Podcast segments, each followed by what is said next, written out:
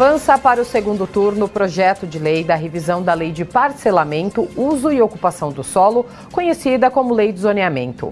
Além dele, o plenário realizou também outras votações.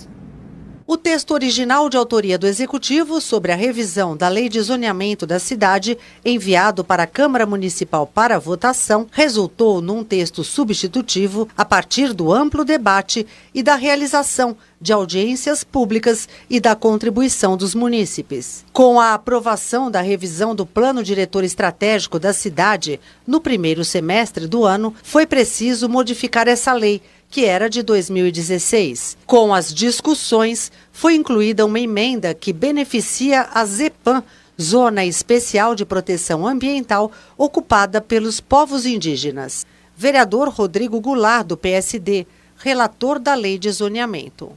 Na verdade, nós fizemos uma das 30 audiências públicas que já realizamos durante a revisão da Lei de, de Parcelamento, Uso e Ocupação do Solo, foi lá na aldeia indígena foram, foram trazidos vários novos argumentos sobre essa questão e foi então que encaminhamos a Secretaria do Verde do município, também com entendimento com o prefeito Ricardo Nunes e o entendimento foi esse de que realmente deveria ser demarcada como uma área de um zoneamento especial de proteção ambiental. A comunidade indígena compareceu durante a sessão plenária e, como agradecimento, apresentou uma canção.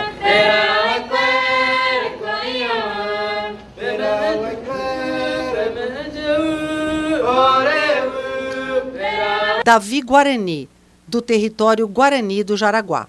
Essa cantiga que a gente cantou, ela fala do nosso sentimento para as pessoas não indígenas, para o Juruá, né, que a gente fala, para que devolvam o que nos tiraram, né, para pedir que protejam a terra, né, também, né, que a cidade de São Paulo não seja uma cidade que só destrói, que tira, mas que protege, que valoriza os povos que aqui estão há mais de 500 anos. O zoneamento da cidade diz respeito ao desenvolvimento urbano, social e econômico da cidade. É um processo de transformação com relação às construções, mobilidade e áreas de interesse social, conforme explica o relator do projeto. Com a revisão, que também fui o responsável do plano diretor, nós tivemos uma nova, eh, um novo enquadramento, então a possibilidade de uma possibilidade de expansão desse eixo, tanto de corredor como das estações, mas acho que o que vai prevalecer é a possibilidade de controle desses eixos. Então ele não irá expandir onde não deve, onde deve ter uma preservação, principalmente da questão ambiental.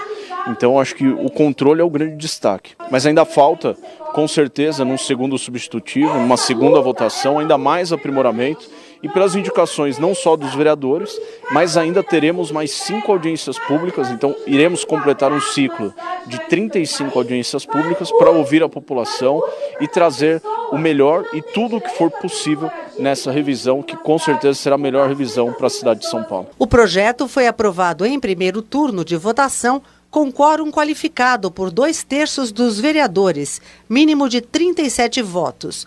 No painel eletrônico, foram 46 votos favoráveis e oito contrários, registrados pela vereadora Cris Monteiro, do Novo, vereadora Luna Zaratini, do PT, e pelos seis vereadores que compõem a bancada do PSOL. Vereadora Silvia, da bancada feminista do PSOL. Tem essa questão desse edifício conceito que está sendo colocado nesse projeto, que é o quê? Edifício teoricamente em tese sustentável, mas quando a gente vai ver esse sustentável é o quê? Colocação de floreiras, plantação de árvores, sendo que isso deveria ser uma obrigação das construtoras e as construtoras vão ter 20% de desconto na outorgonerosa para construir esse tipo de edifício conceito. A gente acha que construtoras não devem ter esse tipo de desconto, mas desconto significa menos dinheiro no Fundurb para a construção de moradia social, de mobilidade urbana e também de regularização fundiária. Vereadora Luna Zaratini, do PT. Eu acredito que o plano diretor que foi aprovado aqui não resolveu as questões de mobilidade, de moradia, de mudanças climáticas. Então, esse zoneamento, no final das contas, é a sequência disso tudo e não vai resolver os problemas da cidade de São Paulo. O projeto segue para o segundo turno de votação. O líder do governo e o presidente da Câmara falaram da importância de um texto completo e que atenda a toda a população da cidade. Vereador Fábio Riva, do PSDB, líder do governo. O plano diretor e agora a lei do zoneamento tem que olhar para a realidade. para as desigualdades, para as construções e loteamentos irregulares nas franjas da cidade. Nós precisamos, estamos fazendo aqui algumas correções históricas, alterando os zoneamentos que já não são mais o zoneamento original, que precisam ser transformados em ZEIS para proporcionar a regularização fundiária gratuita à população da periferia. É isso que eu estou lutando. Vereador Milton Leite, do União, presidente da Câmara Municipal de São Paulo. Muito dificilmente conseguimos aprovar 100%, mas aberto ao diálogo e construir, nós estamos sempre. O processo ainda está em mutação, está em transformação. Negociemos a, a, a, nas, nas datas previstas que a partir dessa votação nós temos a oportunidade com o relator, em conjunto, construir aquilo que nós vamos encampar no, no texto. A Câmara está aberta ao diálogo. Também aprovado em plenário e segue para a sanção do prefeito o projeto de lei do Executivo que abre 1.035 vagas para professores de educação infantil na rede municipal por meio de concurso público. O texto substitutivo foi aprovado por unanimidade. Vereador professor Toninho Véspoli, do PSOL.